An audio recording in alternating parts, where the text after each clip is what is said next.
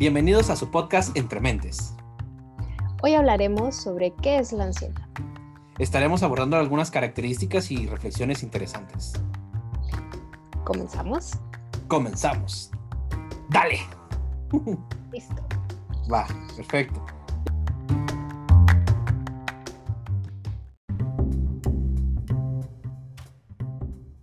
Paulina, ¿cómo estás? Hola.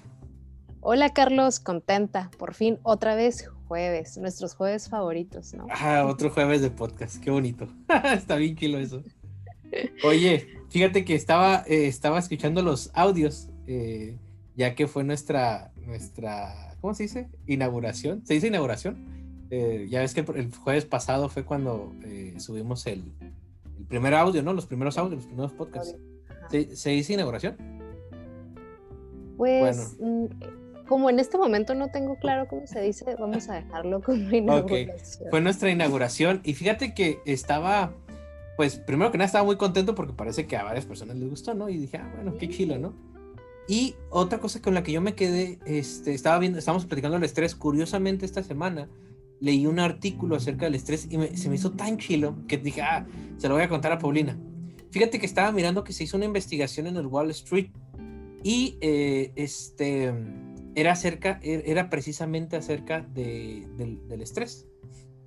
Y lo que se hizo es que se tenía un grupo control, o sea, un grupo de personas con los que no se les iba a hacer ninguna intervención, pero había otro grupo al que se les iba a dar un perrito. Eran personas que trabajaban en la bolsa de valores. Y a estas personas se les iba a dar un perrito, un cachorro, y que lo cuidaran durante un mes. ¿Va? Entonces, el experimento consistía en ver cuáles eran las diferencias entre personas que estaban a cargo de un cachorro, de un perrito, y de personas que trabajaban en un ambiente estresante y no tenían un perrito. Curiosamente, al final del experimento, eh, después de 30 días, los niveles de cortisol de las personas que tenían un perrito eran más bajos en la sangre. Los niveles de estrés eran más bajos. Incluso los niveles, un chorro de cosas, o sea, tenía un chorro de beneficios, incluso hasta mejoraron en la cuestión de la salud, unos comenzaron a caminar, a salir a pasear. Entonces, el hecho de tener una mascota ayuda a reducir los niveles de estrés. Eso se me hizo algo bien chilo. Otra cosa interesante de, la investigación es que ninguno quiso regresar al perrito. Ah, pues se hizo bien padre. Claro, claro. Y fíjate, eh, con personas que trabajan en un ambiente estresante como la bolsa de valores, ¿no? Y dije, ah, mira, eh, estamos hablando del estrés el otro día y se me hizo padre. Oye, está bastante interesante y, tiene todo el sentido. Fíjate que en casa tenemos un, perrito y justo cuando, cuando yo vivía mi, mi, mi situación con la ansiedad, eh, el perro estaba tan pegado a mí, Carlos, sobre todo cuando me venían los ataques de pánico. Bueno, el perro se sentaba en mis piernas y se me pegaba al pecho como si se quisiera meter dentro de mí. Claro. Y, y, bueno, para mí la verdad que él también fue clave para, para ir avanzando, porque me, me, me generaba pues tranquilidad. O sea, y él no se iba o no se movía hasta que yo empezaba como a regular de nueva cuenta mi respiración. Digo, a mí se me hacía una eternidad. Ahora que, ya lo, lo, puedo entender y analizar, en realidad eran minutos, ¿no? Claro. El, perrito se mantenía, ¿no? Y, se la pasaba dentro de mi recámara. Entonces ah. se me hacía como, como muy curioso. Digo, además el, el, perrito duerme dentro de la casa, pero él tiene su espacio, entonces en ese tiempo estaba en mi, en mi recámara, ¿no? Entonces como muy pendiente. Así que tu artículo lo avalo. fíjate que eso está chilo porque hay, hay, una terapia que se llama terapia asistida con animales, en donde utilizan a perritos, a perritos les enseñan a, a, bueno, para un perro es muy fácil saber cuando alguien tiene un ataque de ansiedad, ¿sabes? O cuando está triste, porque parece ser que ellos perciben nuestro cambio de dolor. Cuando tenemos eh, eh, ya sea que ansiedad o alguna emoción intensa, cambiamos de olor. Y entonces los animales, eh, como los perros, lo pueden, lo pueden identificar y de hecho tu mascota trata de hacerte sentir bien, por ejemplo, cuando alguien está triste. Es algo natural que ellos hacen, acercarse y hacerte sentir bien y lamberte y, y estar ahí cuando notan una emoción intensa en ti. Y eh, en esta terapia asistida con animales es, lo que se trata. Cuando les enseñan a identificar ciertos patrones de cuando alguien está teniendo un episodio de ansiedad y el perro se acerca y ayuda a distraer a la persona, ¿no? Y entonces la persona es más fácil que se vaya, que se vaya este, calmando, ¿no? Y eso está bien chilo. Qué padre, fíjate, yo creo que voy a coincidir contigo, tal vez en otra vida también fui un perrito, ¿no? Fíjate que tengo, tuve una maestra en la universidad que ella se, se dedica mucho al área de la investigación y recientemente este, desarrolló un proyecto justo con, con perros en especial una raza que son los Golden, y ella ah, trabaja la terapia asistida con, con, perros. Y se me hacía un rollo súper interesante. y, y, definitivamente son, son medicina los animales. Claro. Sí, claro. Ah, yo creo que llaman esa parte natural que tenemos nosotros. Y pues bueno, parte de lo que estamos hablando el día de hoy, vamos a hablar un poquito acerca de, de la ansiedad. Más que nada, ¿qué es la ansiedad? Porque de repente hay muchos mitos, hay muchos, este, cada persona ahora sí que la interpreta de una manera distinta, que eso es curioso, fíjate, parece que los seres humanos, la mayoría tenemos el proceso de ansiedad muy, muy, muy parecido. E, e, es un proceso parecido, digo, yo sé que las causas pueden ser diferentes, pero el proceso o el, o el met, no, no método, los pasos, por ejemplo, tienden a ser parecidos, ¿no? Entonces, vamos a hablar acerca de eso el día de hoy. Claro, y, y, poder identificar, pues, que, como dices tú, ¿no? ¿Qué es? Porque luego, este, yo escucho mucho que dicen, ay, es que estoy ansioso, ah, es que me dio ansiedad, como que lo utilizan ya dentro de, su vocabulario y a veces no es ansiedad, ¿no? A veces es estrés o a veces es otra cosa y todo se lo achacan a la ansiedad. Entonces, entender eh, o el día de hoy más bien, nos gustaría el poder este, acompañarles en, poder identificar realmente qué es el estrés, ¿no? Y, perdón, ¿qué es la ansiedad? La ansiedad. el podcast pasado. Está bien. Oye, es que lo escuché después de que lo, subimos y yo creo que me quedé ya sintonizada en el estrés, ¿no? Sí. tuvo 30 reproducciones el, podcast pasado y las 30 fueron de pago. Ahora es que yo No quería decirlo, pero oye, sí estuvo padrísimo, ¿no? Que en menos de, de, 24 horas, este, pues hubo una buena respuesta. Y bueno, esperemos que, que los siguientes podcasts sigan teniendo ese resultado y que cada vez nuestra comunidad vaya creciendo, ¿no? Porque finalmente esa es la intención, poder llegar a, muchas personas. Pero vamos entrando en materia. Fíjate que, que cuando, cuando experimentaba esta parte de la ansiedad, y me gustaría abrir, ¿no? Desde la experiencia propia. Cuando, cuando yo lo vivía, Carlos, experimentaba mm, no solo sensaciones extrañas en mi cuerpo, sino también pensamientos extraños. O sea, no, no, no solo era esta cuestión de, ah, es que siento taquicardia, ¿no? O sea, era, se acompañaba de pensamientos invasivos que, que ni siquiera podía controlarlos, ¿no? Y entonces, eh, cuando, cuando trabajamos ya nosotros desde la parte profesional, podemos entender que justamente sucede esta mezcla, ¿no? De la cuestión física con la cuestión mental. Y entonces en la parte de estos pensamientos, pues pueden venir eh, pensamientos como me voy a volver loca o me voy a volver loco, eh, no tengo el control de mi vida, qué me está pasando, esto nunca va a parar, ¿no? Como, como estos eh, pensamientos más catastróficos. Ajá. Claro. Y con esto es decirte que, bueno, si lo estás viviendo, eh, no le tengas miedo a esto que estás viviendo. Es parte natural de lo que tu cuerpo está empezando a experimentar porque, bueno, tiene un exceso eh, de adrenalina y el exceso de adrenalina en el cuerpo pues genera que nuestra mente empiece a crear este tipo de pensamientos. Claro. Fíjate que hay una, eso me gusta, porque hay una tendencia a pensar que cuando tenemos ansiedad o pasamos por ese proceso, como un ataque de pánico, lo primero que pensamos es que hay algo mal en nosotros, ¿sabes? Se nos ha vendido mucho esa idea durante años, años. De hecho, yo no sé si tú sabías, pero eso está dentro de la historia de la ansiedad y va a ser un secreto para los que escuchan este podcast. Y este, el secreto es que históricamente, históricamente, solo hasta que se inventó el fármaco, se hizo el diagnóstico de ansiedad, ¿sabes? O sea, de repente se juntaron un grupo de personas y dijeron, bueno, ya tenemos un fármaco, que este, ¿cómo le ponemos ahora un trastorno, no? Y ya le pusieron, pues, ah, este va a ser para la ansiedad. Históricamente está registrado cómo surgió, ¿no? Primero el fármaco. Y, se le ha dado una connotación negativa, porque antes la gente tenía ansiedad, sí, digo, no se la llamaba así, tenía ansiedad, claro que sí pasaba, esa es una condición humana y como lo hablamos en el podcast pasado, tanto animales como algunas plantas, digo, no, no es tan complejo el proceso, pero lo pueden tener, este, pues podemos en algún momento tener esta sensación.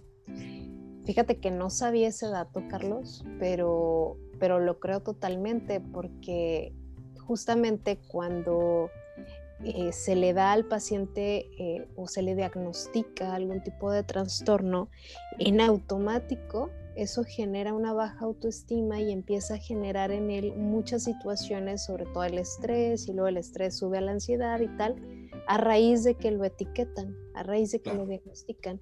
Y algo curioso, que, que bueno, no sé si sabías, pero la palabra trastorno, eh, para, para, para, entender su significado, no es girar al lado contrario, porque si la dividimos, tras y torno, torno es, eh, significa este giro y tras es giro hacia atrás.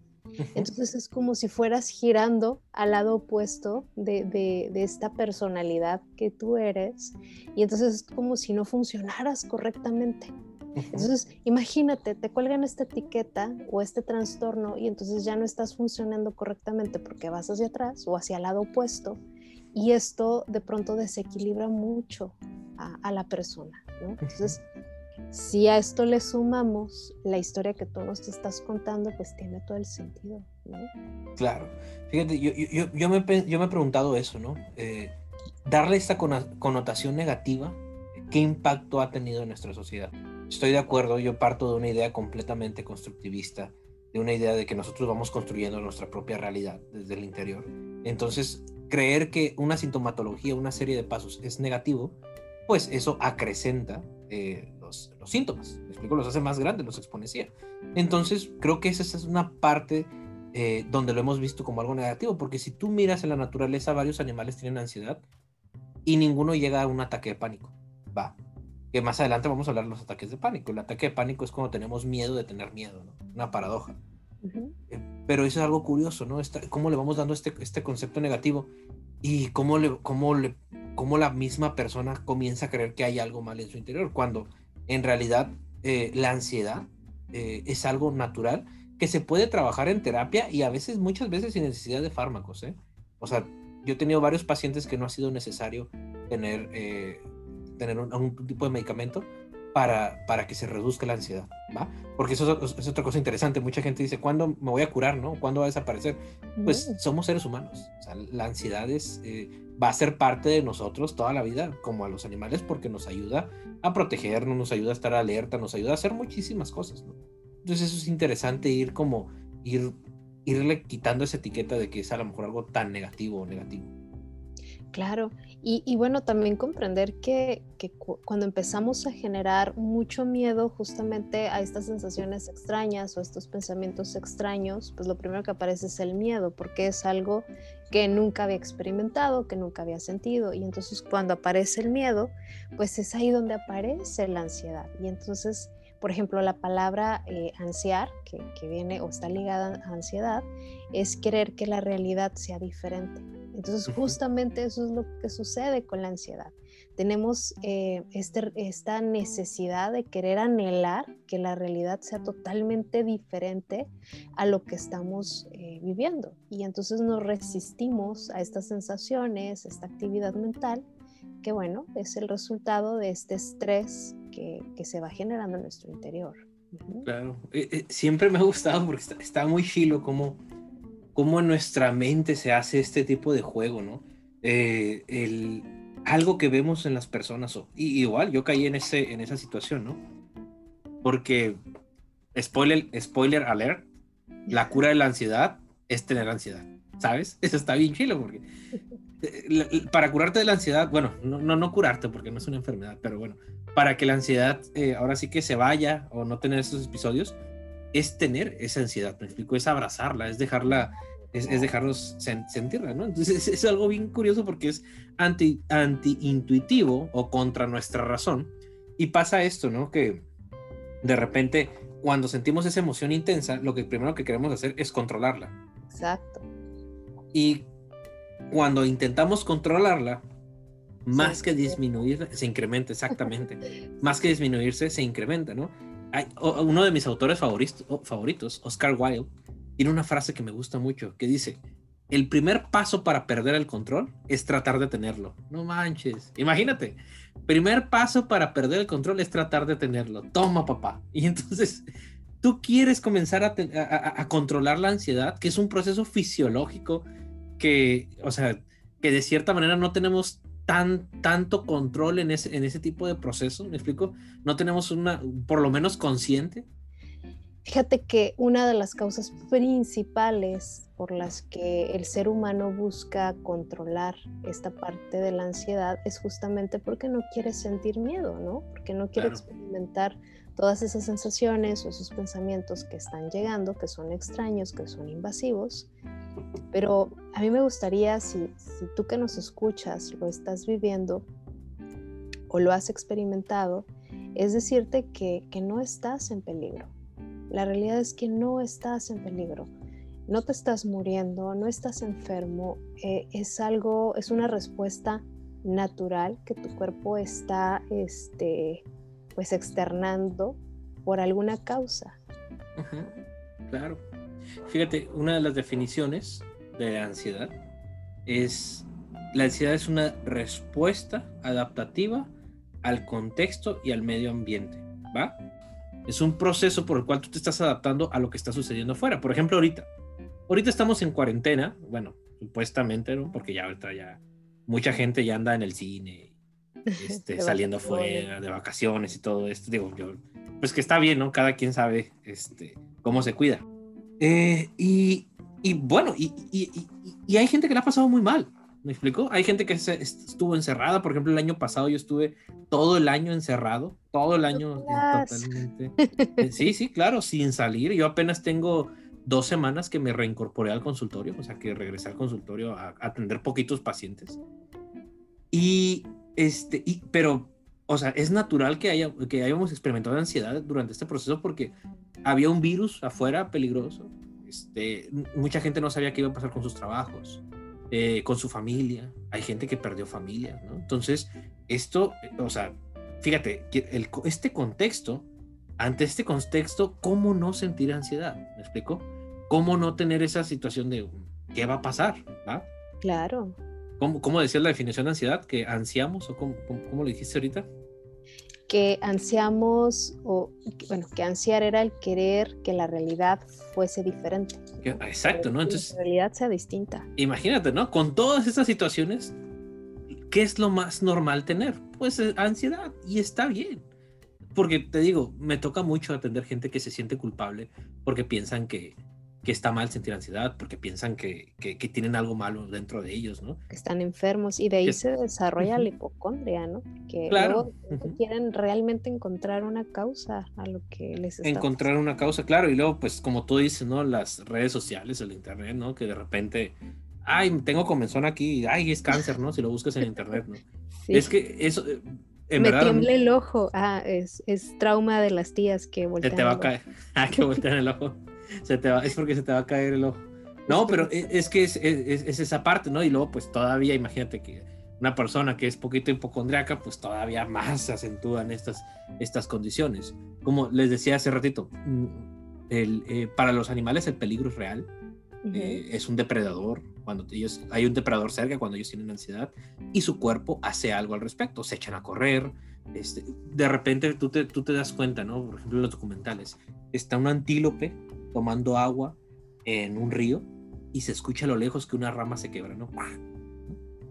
Se quebra la rama y el antílope, todo el antílope entra en un proceso de ansiedad inmediatamente cuando escucha esa rama quebrar o crujir, ¿no? ¿Por qué? Porque puede ser un posible depredador. Y entonces está el antílope tomando agua, escucha la rama que se quebra, se pone ansioso, se tensa, su cuerpo se pone listo y avienta un shot de adrenalina y de cortisol para salir corriendo para cualquier cosa. Y en eso sale la leona, ¿no? Porque la leona es la que caza. La leona sale corriendo a todo lo que va. Y el antílope sale corriendo, pero si bien rápido, ¿no? Y sale corriendo rapidísimo el antílope y ahí va la leona atrás de él, ¿no? Y en eso la leona desiste y lo deja vivir, ¿no? Ya se cansó la leona y va a buscar mejor otro antílope, ¿no? Pero a pesar de que el antílope sabe que ya no lo está corriendo la leona, a pesar de eso, el antílope sigue corriendo Porque todo lo que segregó su cerebro, el antílope sabe, bueno, no conscientemente, que se lo tiene que gastar. ¿Me explico? Claro. Que, todo eso que segregó, todas esas sensaciones, las tiene que, se las tiene que acabar. Y entonces sale corriendo y se acaba toda esa adrenalina, todo ese cortisol, todas las demás sustancias que se liberan.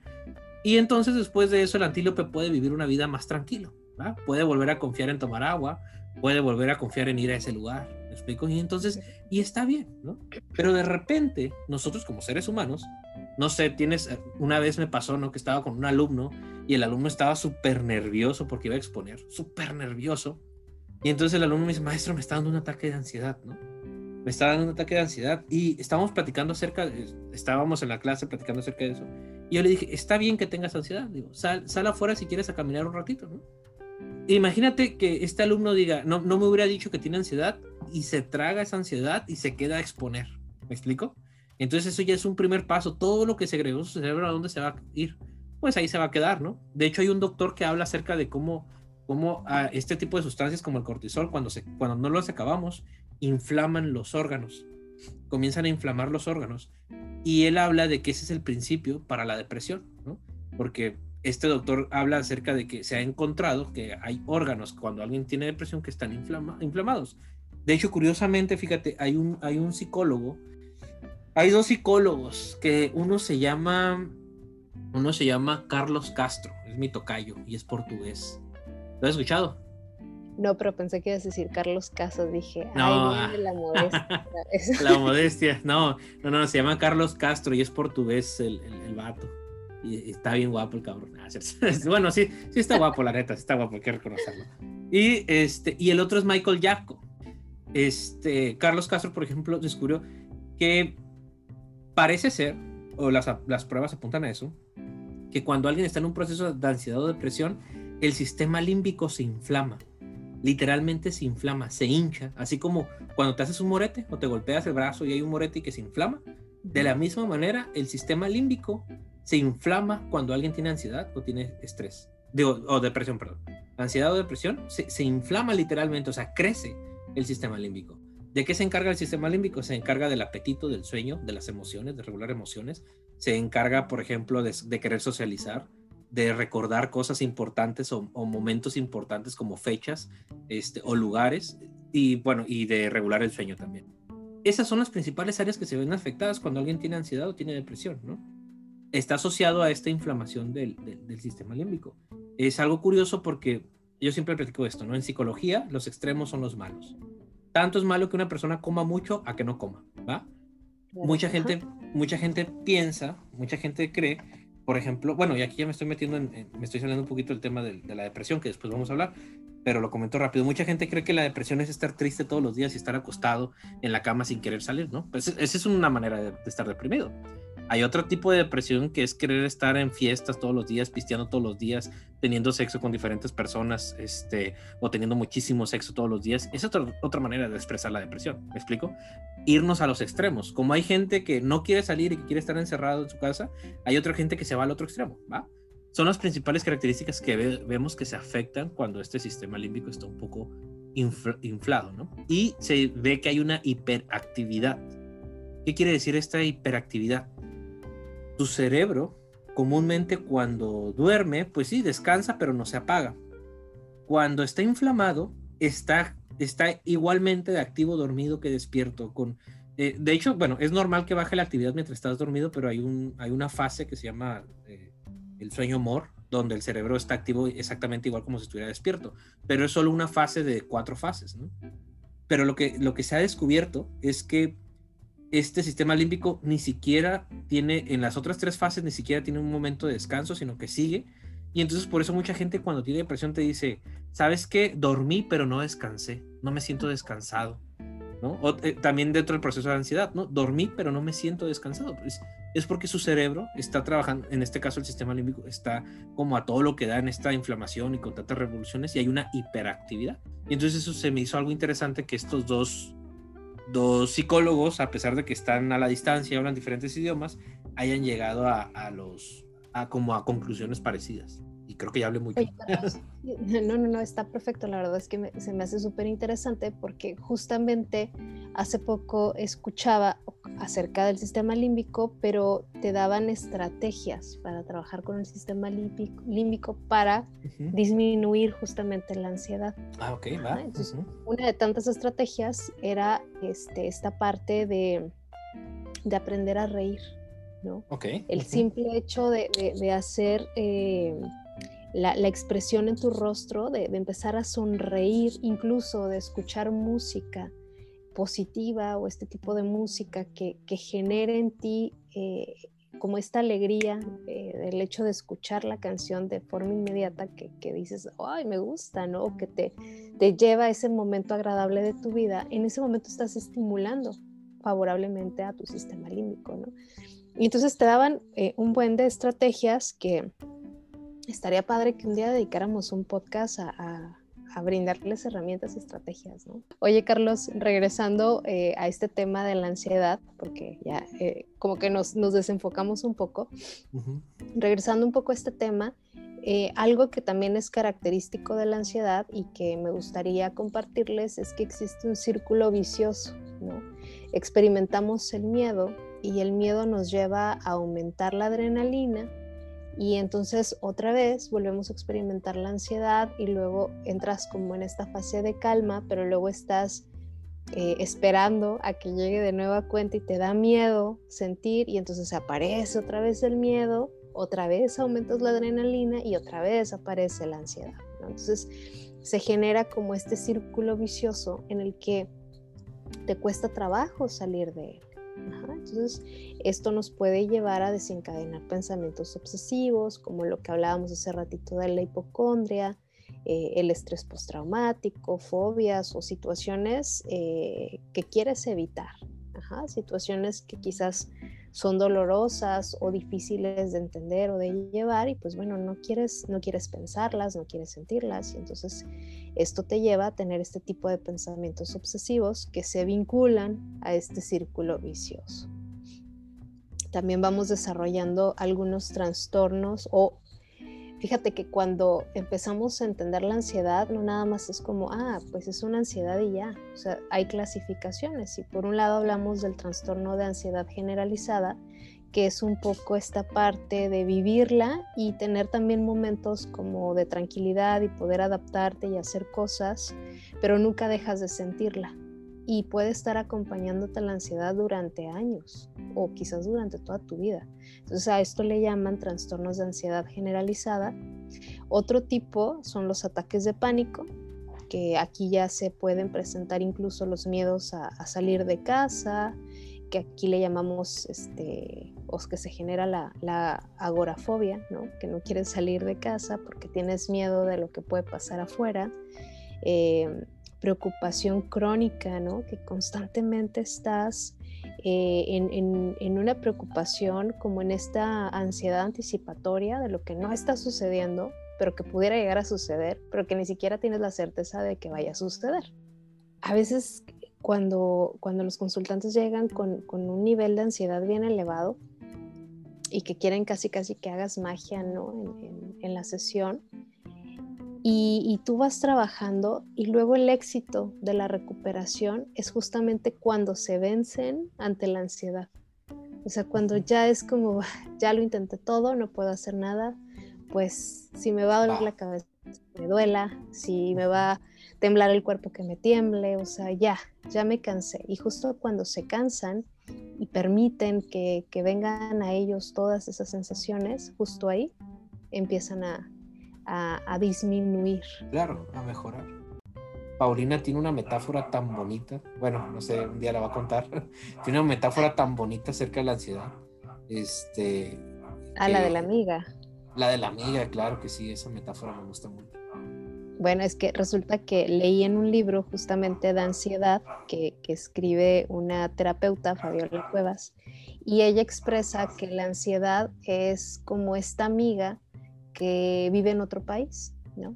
Y que un día llega de visita a tu casa, se instala, se queda sin saber cuántos días, cuántos meses, cuántos años, y al cabo de los días empieza a ser esa amiga incómoda que quieres que se vaya y que no se va. Pero esa amiga no se va a ir hasta que tú te permitas escuchar para qué vino. cuando tú te sientas a platicar con esa amiga y le escuchas el para qué está aquí, ella ya no tiene razón de permanecer y se regresa a su país. Y eventualmente te seguirá haciendo llamadas telefónicas, que son esos síntomas que, presentamos previos a la ansiedad, y que si tú no atiendes esas llamadas, pues ella va a volver y va a volver y va a llegar y se va a volver a instalar hasta que la vuelvas a escuchar. Y eso se me hace bien importante, reconocer esas llamadas, atender esas llamadas porque es cuando es momento de hacer algo, es momento de comenzar a hacer algo. Entonces, si estás pasando por esto, es importante comenzar a hacer algo diferente. Si ya lo intentaste tratando de controlarlo, bueno, vamos a intentar algo distinto.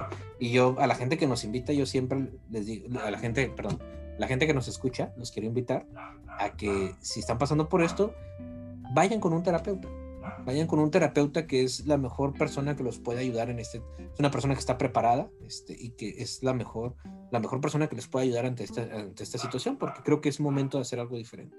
Claro, y que también pruebe, Carlos, y que se dé la oportunidad al menos de probar tres sesiones, porque hay diferentes tipos de enfoques.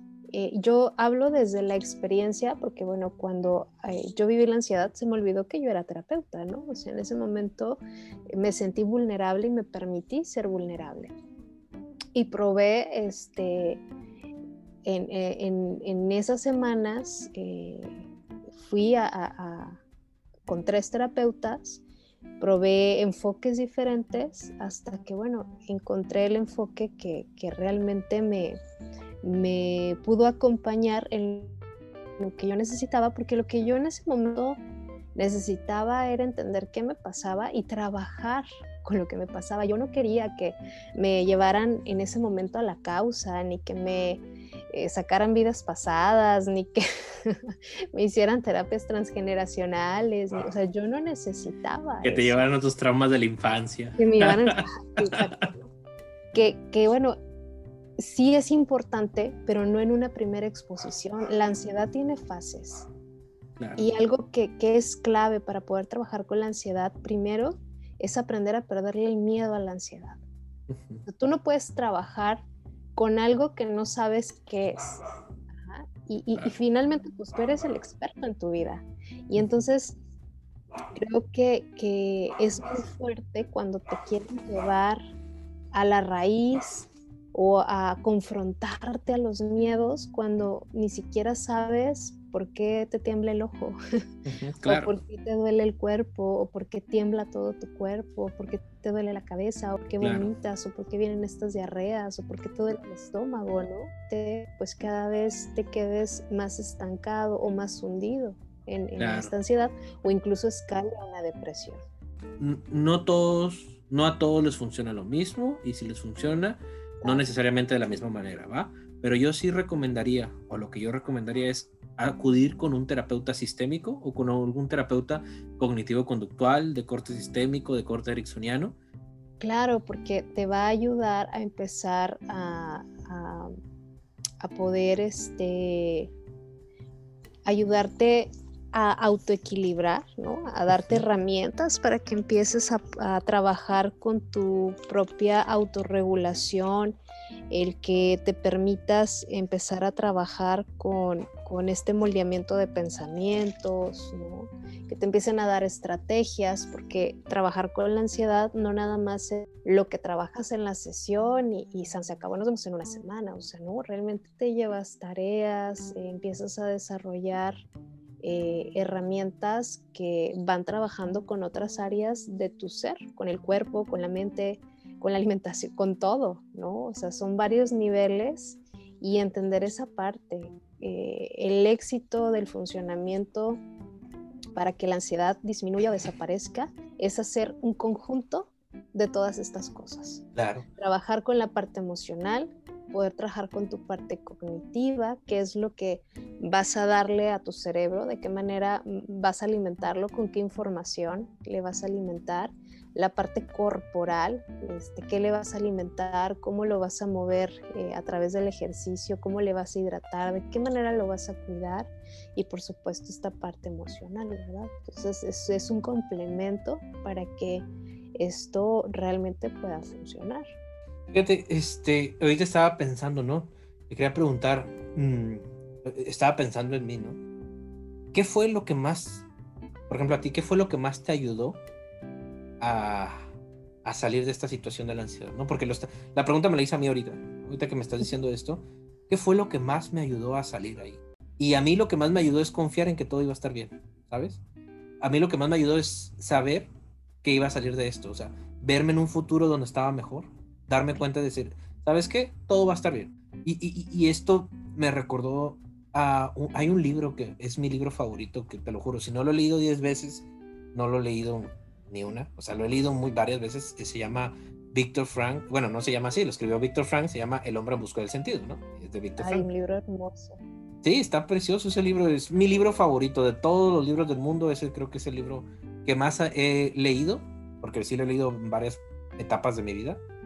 Y este, me, me, gusta mucho ese libro, ¿no? Sí, es un libro hermoso. De verdad que si tienen oportunidad de leerlo, cómprenlo, léanlo. Es, eh, debe de estar dentro de su biblioteca claro. personal. De hecho, está considerado dentro de los 10 mejores libros de la historia del mundo. Y entonces hay, hay una parte donde Víctor Frank dice, hay una parte donde Víctor Frank dice que está en el campo de, bueno, les platico que Víctor Frank era un psicólogo psiquiatra estaba en los campos de concentración, él era judío y le tocó estar en los campos de concentración, y pues en los campos de concentración en este libro explica todo lo que pasó durante esos campos de concentración. Y hay una, hay una parte donde dice que muchos perdían la esperanza. La cerca, de ahí donde estaba de Auschwitz, no, no, sé cómo se pronuncia, este, estaba electrificada y que muchos perdían la esperanza y se echaban a correr y ¡pum! Se, se electrocutaban con la cerca, ¿no? Este, otros pues buscaban maneras más creativas de lastimarte y de hacerse daño. Eh, otros morían de frío. Y ahí en ese momento dice, ¿cómo alguien iba a mantener la esperanza? ¿no? Y él explica y dice, ¿qué era lo que me daba esperanza a mí? O a mí me daba esperanza de volver a ver a mi esposa, porque su esposa estaba en otro campo de concentración. Dice, yo no sé si estaba viva, yo no sé si estaba muerta, yo no sé dónde estaba mi esposa. Pero el hecho de volver a ver era lo que me daba esperanza y lo que me ayudaba a levantarme día tras día. Y hay otra parte donde dice esta, esto de, eh, ah, bueno, de, levantarse día tras día y, dice, y la otra cosa que también lo mantenía, dice, que él se visualizaba, dice, un día voy a estar en un podio platicando acerca, en una conferencia con mucha gente, platicando precisamente de este evento. Construía su futuro inmediato. Exacto, lo estaba construyendo, o sea, dice, yo me veo así, dice, un día hablando, dando una conferencia acerca de lo que pasé aquí, ¿no? y escribiendo un libro y todo eso te explica, ¿no? Entonces, y lo es que lo logró. Y lo logró, ¿no? Entonces yo creo que eso es, para mí eso fue algo bien clave cuando comencé a tener estas sensaciones. Para mí lo que fue clave fue comenzar a decir, ¿sabes qué? No pasa nada. Bueno, sí pasa en el momento, ahorita me siento así, pero sé que voy a estar bien, ¿no? Sé que lo voy a manejar, ¿no? Entonces, no sé, Pam, ¿a ti qué me dirías? Fíjate que para mí fue clave el, el buscar el para qué. O sea, yo decía, sí, sí tengo ansiedad, sí, sí tengo ataques de pánico, sí, sí, no quiero, ya no quiero sentirlos.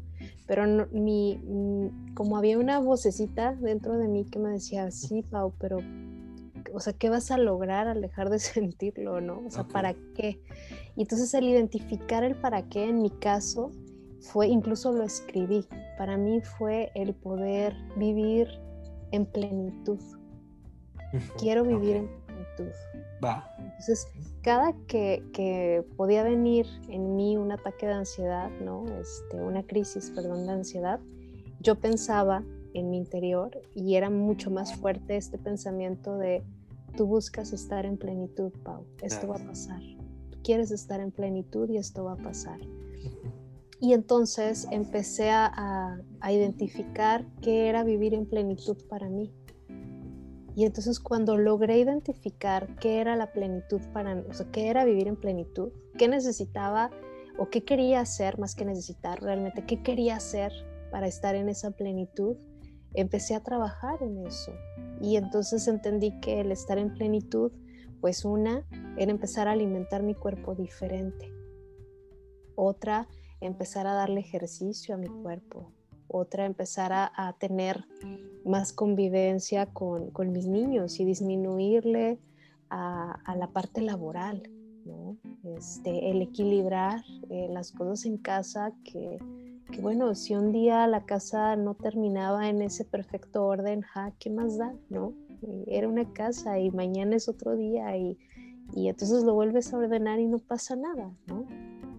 Y entonces poco a poco fui construyendo esa parte de lo que me lleva a sentir en plenitud y al día de hoy, Carlos, todavía, este, y, me permití también escribir, ¿no? Al lado de mi cama este, tengo un, un libro, un, bueno, un cuaderno que me permite escribir. De pronto, cuando no puedo dormir, lo jalo y escribo tal cual estas ideas que para mí me conectan a mi plenitud. Entonces, eso fue clave para mí, el, buscar el para qué quería dejar de sentir la ansiedad. Y que fue de la mano en, poder entender el mensaje que me quería dar la ansiedad, ¿no? Porque finalmente no llega nada más porque sí, ¿no? Es como, como esta historia de la amiga que viene de otro país, ¿no? Hasta que no te sientas y la escuchas, comprendes. En mi caso, bueno, yo necesitaba poner muchos límites en lo profesional, en lo personal, en lo familiar, ¿sí? Claro. Entonces eso fue clave también. Entonces no todo fue malo sí, sí, claro. No todo fue malo, ¿no? Yo lo que me estaba preguntando ahorita es, ¿qué mejorías, ahorita que comenzaste a decir esto de que pusiste límites en el trabajo, en lo familiar y todo esto, ¿no? Y que cambiaste la alimentación, estaba pensando eso, ¿no? ¿Qué mejorías comenzó a ver en mi vida a partir de, de esa situación, ¿no? Por ejemplo, yo también cambié, cambié, mi dieta, cambié la manera de comer. Este, ya más adelante les contaré eh, cómo cambió, porque mi, mi manera de comer cambió drásticamente la manera en que me alimento cambió drásticamente. Este, comencé a hacer más ejercicio, ¿sí? De hecho, no es por presumir, yo sé que no lo pueden ver, pero yo no tenía nada de brazos y ahorita traigo unos brazotes. Ah, no, no es cierto. No brazotes, pero nunca, o sea, ¿sabes qué? Nunca, nunca había tenido, este, Paulo, es que Paulo se ríe porque las está mirando. Ah, es cierto, no te creas. No, este... Va a estar como mi abdomen marcado por la risa. exacto, no, por el abdomen marcado. No, fíjate que, este, no brazotes, pero yo nunca había tenido músculo, te lo juro. O sea, yo era el hombre con menos músculo que existía del mundo, ¿no? Entonces, eh, el ejercicio, cambié la alimentación drásticamente, completamente. Comencé a hacer otro tipo de actividades o como hobbies que había dejado este, ahí, ahí delegados, ¿no? Que había dejado este, arrumbados, ¿no? Por ejemplo, uno de ellos, dos de ellos que retomé fue el origami. A mí me gusta mucho hacer origami. Este, y desde niño, desde niño hago así figuritas con papel. Y lo otro es la magia, ¿no? Yo soy, soy mago, o me gusta la magia, ¿no? El ilusionismo. Entonces, este... Y es bueno, ¿eh? Es bueno, me ha tocado ver tus videos y la verdad es que, que sí. Sí, sí, sí, gracias, gracias.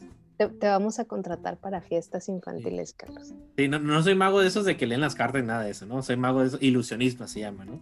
Porque la magia en realidad no existe. Bueno, sí existe la magia, pero la magia está en su corazón, ¿va? Ah. Este, sí, la magia está en tu corazón, no, no, no, no. No es eso de que leo cartas ni, ni, hablo con espíritu, no, eso no.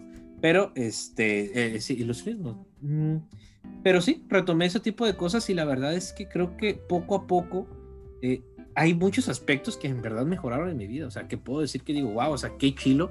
Y ahorita lo que estoy haciendo estoy manteniéndolos. O sea, no quiero perder ese, ese ritmo, ¿sabes? Entonces. Es que se vuelve un estilo de vida, Carlos. Sí, claro. Se transforma en un estilo de vida totalmente diferente y le encuentras como, como ese disfrute que dices, ¿cómo me perdí de esto? O sea, ¿por qué no lo hice antes? ¿no? Y, concuerdo contigo, porque realmente eso, eso viene a traernos la ansiedad, viene a incomodarte para que sigas creciendo, para que sigas aprendiendo de ti o te permitas experimentar cosas diferentes que te van a llevar a seguir creciendo. Y fíjate que dejamos en el tintero para el siguiente episodio, el próximo jueves, les vamos a hablar de un tema que va ligado y que va de la mano del tema del día de hoy, que son las causas. O sea, ya, ya les hablamos de lo que es la ansiedad, pero bueno, estaría padrísimo que pudiéramos compartir con, con ustedes cuáles son las causas que generan la ansiedad. Y de entrada les puedo decir que las causas son multifactoriales, por lo tanto eh, vamos a tener material para, para toda la hora del podcast. Eh, realmente va a ser un tema bastante nutrido, bastante interesante y lo padre de ese tema es que tú que nos escuchas puedas identificar qué te causa la ansiedad o cuáles de todas esas causas te genera la ansiedad, porque no nada más puede ser una, pueden ser varias, ¿no? Entonces, queremos eh, brindarte o llevarte de la mano para que puedas ir identificando, reconociendo y, bueno, que, aprendas eh, junto con nosotros, porque también nosotros aprendemos en cada episodio. Eh, yo aprendo un chorro de Carlos y, bueno, y también vamos aprendiendo de, los comentarios, porque hubo amigos cercanos que de pronto este, nos platicaban anécdotas, situaciones, vivencias o nos hacían preguntas, bueno, en lo particular me hacían preguntas y eso también me llevaba a, seguir aprendiendo. Entonces, esto es lo padre de, de, este podcast, Carlos. Que claro, claro. Sí, sí, creo que aprendemos. y directamente seguimos aprendiendo. Claro, claro, nunca se deja aprender. Yo también aprendo mucho de ti aprendo mucho de las personas que nos estuvieron mandando algunos comentarios, que en algún momento va a ser interesante hacer uno de preguntas y respuestas, porque sí, hubo varias preguntas. De hecho, eh, aquí en el podcast pueden dejar sus preguntas eh, de manera de audio, ¿eh? pueden grabar su vocecita y este, hay, una, hay una función ahí que está activada que escuchas el podcast y puedes mandar este, un mensaje de audio y se puede utilizar para ponerlo, digo, quien quiera, ¿no? Se puede utilizar para ponerlo este, aquí, ¿no? O si no, nos mandan un mensajito. De anónima, nos mandan su mensajito este, a, Carlos o a mí. Y no olviden eh, seguirnos en, en, nuestras redes, ya eh, activamos nuestro Facebook y nuestro Instagram eh, la semana pasada, ya este, por fin creamos esas plataformas, entonces pues ya nos pueden dar like o seguir en, estas dos redes, en Instagram y en Facebook estamos en entre mentes. Entre dos mentes, ¿no? Entre dos mentes. Parece que va a ser así. Porque ya, bueno, sí, luego les explicamos por qué. Va a ser entre dos mentes. Pero nos pueden encontrar tanto en Facebook como en Instagram, entre dos mentes, dos con número, entre dos mentes. Y pues por favor, estaría padrísimo que nos sigan. Si les gusta este material, pues compártanlo. Eh, la intención es poder crear una comunidad cada vez más grande. Pau, me gustaría terminar con un cuento, ¿te parece? Me encanta. Puedo terminar, ok. Fíjate que hoy que, hoy que este, estabas platicando de esto, cuando estabas platicando, estabas hablando este, acerca de los beneficios de la ansiedad o lo que, los cambios que hiciste, pues me vinieron a la mente muchas historias, ¿no? Pero la que más me llegó ahorita, la que más recuerdo, fue acerca de Buda. Buda cuando estaba buscando la iluminación, él iba a heredar todo un reino, ¿no? Porque él era como un príncipe. Iba a heredar todo un reino. Así que lo que él decide eh, antes de volverse rey y todo esto es irse para encontrar la iluminación, ¿no? Y antes de irse, un día antes de irse, iban a ser su hijo. Su esposa estaba embarazada. Y dijo, si no me voy ahorita, si yo veo a mi hijo ya no me voy a ir, ¿no? Y él quería encontrar la iluminación, así que se fue.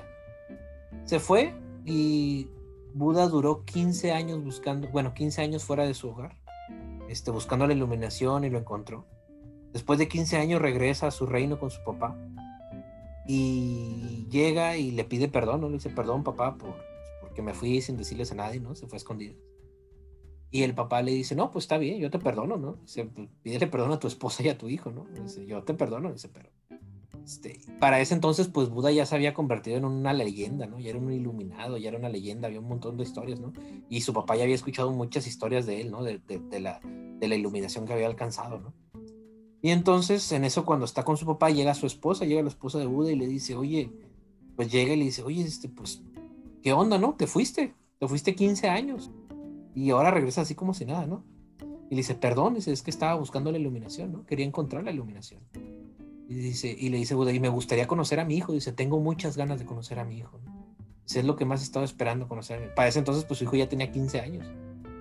Y le dice, le dice su esposa, ok, dice, te voy a dejar, te voy a dejar, este, conocer a tu hijo, pero solo responde una pregunta y le dice, le dice su esposa, ¿era necesario que te fueras para encontrar la iluminación? Y Buda le dice, no, dice, solo tenía que ir dentro de mí, pero en ese momento no lo sabía, ¿no? Y entonces la esposa le dice, ok, va. Y le presenta a su hijo, ¿no? Ya su hijo con 15 años lo conoce, este, comienzan a convivir y su hijo también había escuchado las historias de su padre y cuando escucha las, había escuchado las historias de su padre y le dice, ¿sabes qué? Este, pues quiero aprender a meditar y quiero alcanzar la iluminación como tú. Y, el, y Buda le comienza a enseñar a meditar a su hijo. Y cuando le comienza a enseñar a meditar, a su hijo se le hacía muy difícil meditar, porque de repente venían pensamientos, ideas, sucesos que habían pasado, de repente venían un montón de palabras a su mente, era muy difícil para el hijo de Buda meditar, ¿no? Y Buda le dice, mira, te voy a contar una historia. Y Buda le comienza a platicar que había una vez una, tortuga que iba caminando en el bosque y de repente se encuentra con un zorro. Y el zorro observa la tortuga y lo primero que piensa el zorro es, hoy, esta noche voy a cenar tortuga, ¿no? Y la tortuga dice, ¿qué hago?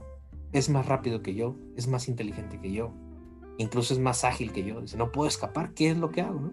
Y la tortuga hizo lo mejor que podía hacer, se metió dentro de ella misma. Se metió así como las tortugas se meten dentro de ella, ¿no? Y entonces el zorro saltó, brincó y tortuga, tortuga, entonces sal de ahí, tortuga. Y pues el zorro no pudo hacer que la tortuga saliera, ¿no? Iba por un lado, luego iba por el otro, por atrás, por enfrente y por todos lados, y no podía hacer que la, que la tortuga saliera. Así que el zorro se enfadó, se cansó y se fue, ¿no? Y hasta que el zorro se fue, la tortuga salió, este, salió de su caparazón y siguió su camino, ¿no? Y Buda le dice a su hijo, mira, el zorro pueden ser los pensamientos, el zorro puede ser los problemas, el zorro puede ser la ansiedad. Pero mientras tú hagas lo que hizo la tortuga, entrar dentro de ti, vas a estar a salvo. Entonces ese cuento me acordé el día de hoy y pues con ese me despido yo. Muchas gracias, Pau. Wow, me parece un cuento, además de bello, se me hace súper nutritivo para, para el alma. Así que muchísimas gracias por, por, compartir, por compartirnos este cuento y recordarnos, recordarles que toda esa sabiduría natural pues está dentro de ustedes. Que un placer el estar hoy contigo, Carlos, el poder llegar a, a, a, todos nuestros escuchas. Así que pues nos vemos el próximo jueves con, con un tema bastante padre con las causas de la ansiedad. Y pues bueno, síganos, escúchenos entre mentes. Nos vemos. Bye. Bye bye. Bye.